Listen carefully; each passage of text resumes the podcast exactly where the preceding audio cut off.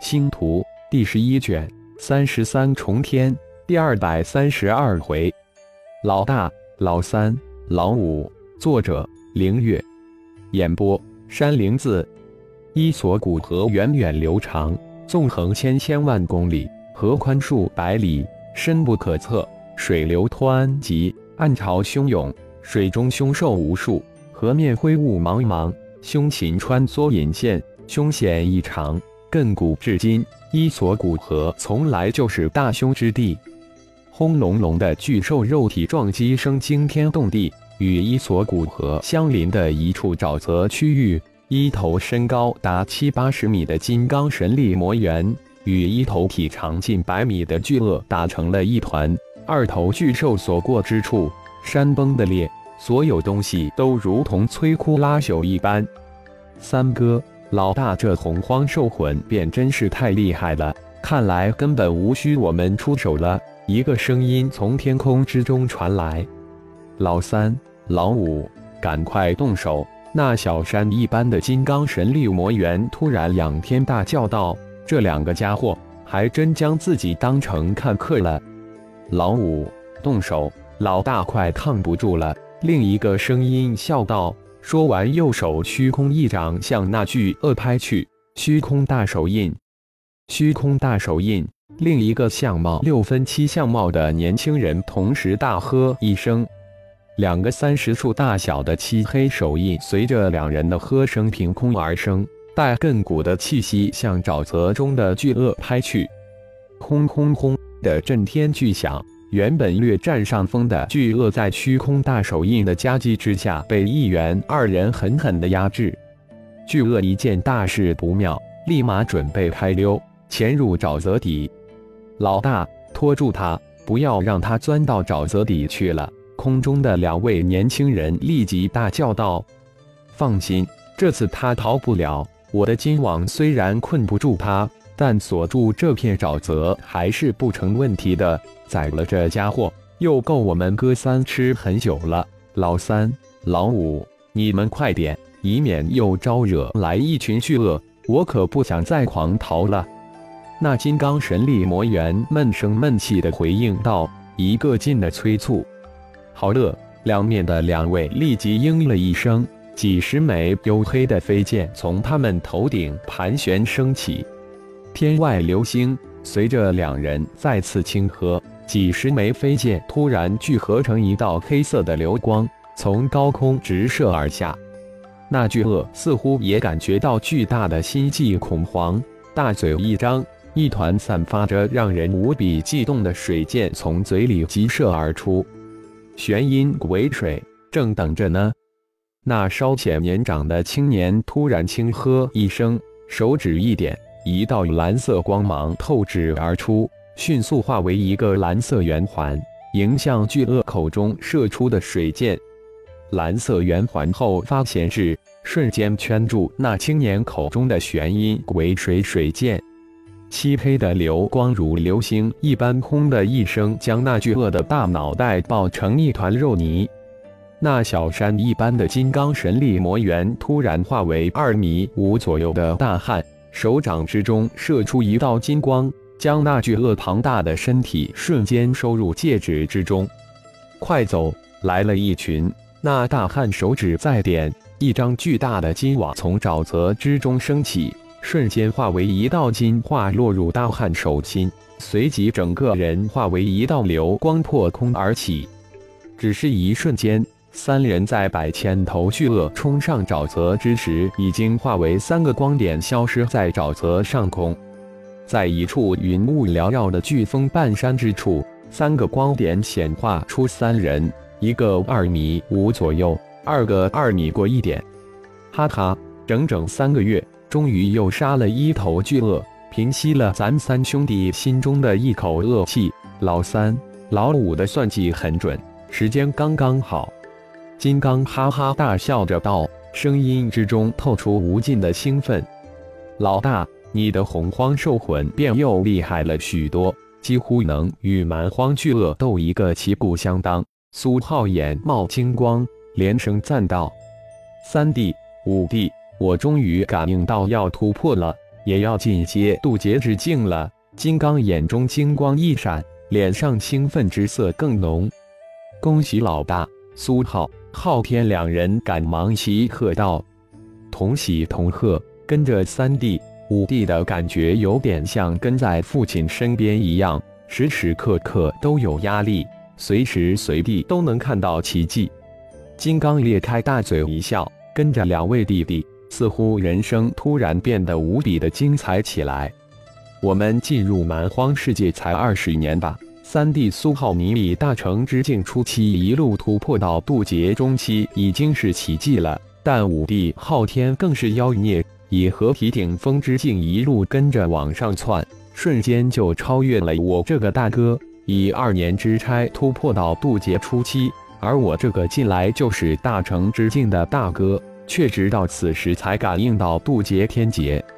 三人正是结伴进入三十三重天的金刚、苏浩、昊天三兄弟。短短的二十年，苏浩、昊天早就突破到渡劫之境，金刚也即将进阶渡劫之境。大哥，难道不知道你自己同样是一个修炼的超级天才，是万象界的传奇人物？似乎我们兄弟姐妹六人每一个都是一个修炼奇迹。再看看。似乎跟在父亲身边的每一个人都是修炼奇迹，这一切都是父亲造就的奇迹。不知父亲到底在哪里？苏浩说到最后，声音转入思念之中。是啊，父亲就是一个奇迹的创造者，我们一定会找到父亲。昊天立即接口道：“这蛮荒世界真是太大了，太神奇了。”似乎不输于父亲口中的洪荒世界，金刚也是感慨万千。这蛮荒世界可真是宇宙的一个奇迹，无边无际。我们沿着这个土著人称之为伊索古河的超级大河走了整整二十年，才碰到二三个蛮荒土著部落。蛮荒凶兽倒是遍地都是，一个比一个厉害。幸亏我们三兄弟组队，否则只怕是狼狈不堪。整天逃命，呵呵，还是五弟的主意好。要不我们三兄弟只怕不知什么时候才能碰上。苏浩接口道：“哦，我们只顾聊天，忘了放他们出来了。”金刚突然记起了什么，说道：“苏浩心念一动，冰灵仙斧从头顶升起，瞬间放大，十道光芒从冰灵仙斧之中射出，瞬间化为十人。”见过师尊、师伯、师叔，十人刚一现身，齐齐见礼。金玄、金达、金志是金刚的弟子，皆已修炼到大成初期；而欧阳念、欧阳军是浩然为苏浩代收的具有神奇空间天赋的大弟子，二弟子也已修炼到合体中期。赵英、钱豪、孙斌、李兴。王五则是浩然在第二次回到大银河为苏浩收的五位五行圣体的弟子，五人皆是炼虚中期修为。金刚、苏浩、昊天带着十位弟子是灵玉天星光盟第五批进入三十三重天的人马，前后共有一百三十三人进入三十三重天。事实上，三十三重天每隔千年就会将进入门槛降低到合体之境，为期百年之久，这才有三十三重天千年开启一次之说。如果到达大成之境，随时都能进入三十三重天，这与修真界每五百年开启一次进入暴雷域是相同之事。在金刚三兄弟进入三十三重天之前。灵玉天星光盟就定下了一个盟规，达到大成之境才可进三十三重天。也就是说，万象界、妖界星光盟以后会有大成高手源源不断的进入三十三重天。在万象界之时，除了龙飞之外，金刚、苏浩、昊天、凤舞、龙宇已经被苏拉等长辈按大小排了一个队：金刚老大，龙飞老二。苏浩老三，凤舞老四，昊天老五，龙宇老六，因此才有老大、老三、老五这种家族称呼。老大金刚已经将战神宗宗主之位传给了大弟子金战，老三苏浩的星光宗主之位已经传给了大师兄麦迪。老四凤舞现在不仅是凤族圣主，还是万象界星光宗主。老六龙宇则是龙族圣主。重灾过后，修真界星光盟已经成为修真界事实上的第十大势力。修真界星光宗核心弟子三百万，正式弟子二千万，外围弟子十亿。而圣一宗核心弟子二百万，正式弟子五百万，外围弟子五千万。两宗拥有三十八个星球，而在万象界，星光盟拥有四十八个星球。星光宗、战神宗、天狼宗正弟子达到六千万之数，外围人员六亿之数，成为万象界第一大势力。苏拉、莎娜。司徒静轩三人刚刚收到从妖界龙族传来的消息，龙宇的母亲白如玉刚刚突破大成之境就离开的妖界，进入远古战界，直奔三十三重天入口而去。族长，雀顶少族长回来了。雀万千正与大长老、大祭司商议部落之事，突然一个战士进来禀报道：“什么？在那里？”却万千几乎跳了起来，正在大议事厅外，快请雀顶少族长进来。部落大长老立即吩咐道，脸上有兴奋之色。不仅大长老激动起来，连大祭司也顿时兴奋起来，眼冒金光。见过族长、大长老、大祭司，雀顶稳健身形不疾不徐地踏进议事厅。脸色平静之中带着一丝激动，哼！却万千从鼻孔之中哼出了一声，似乎怒气未消。少族长不必多礼，大长老、大祭司当然不会像族长一样和颜悦色的说道：“你还回来干什么？看部落的笑话吗？”却万千板着脸，气哼哼的说道：“父亲经常对我说。”笑若智，不笑若小。今天我带来了一个千载难逢的机会给部落，就看父亲能不能拿出大气概来把握了。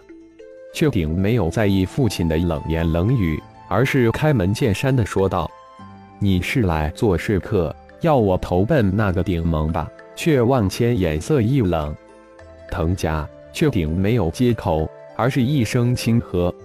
随着雀顶的轻喝之声刚落。青翠碧绿的藤甲突然从他的身体之中冒出来，瞬间包裹全身，形成一副藤甲，只露出一双眼睛。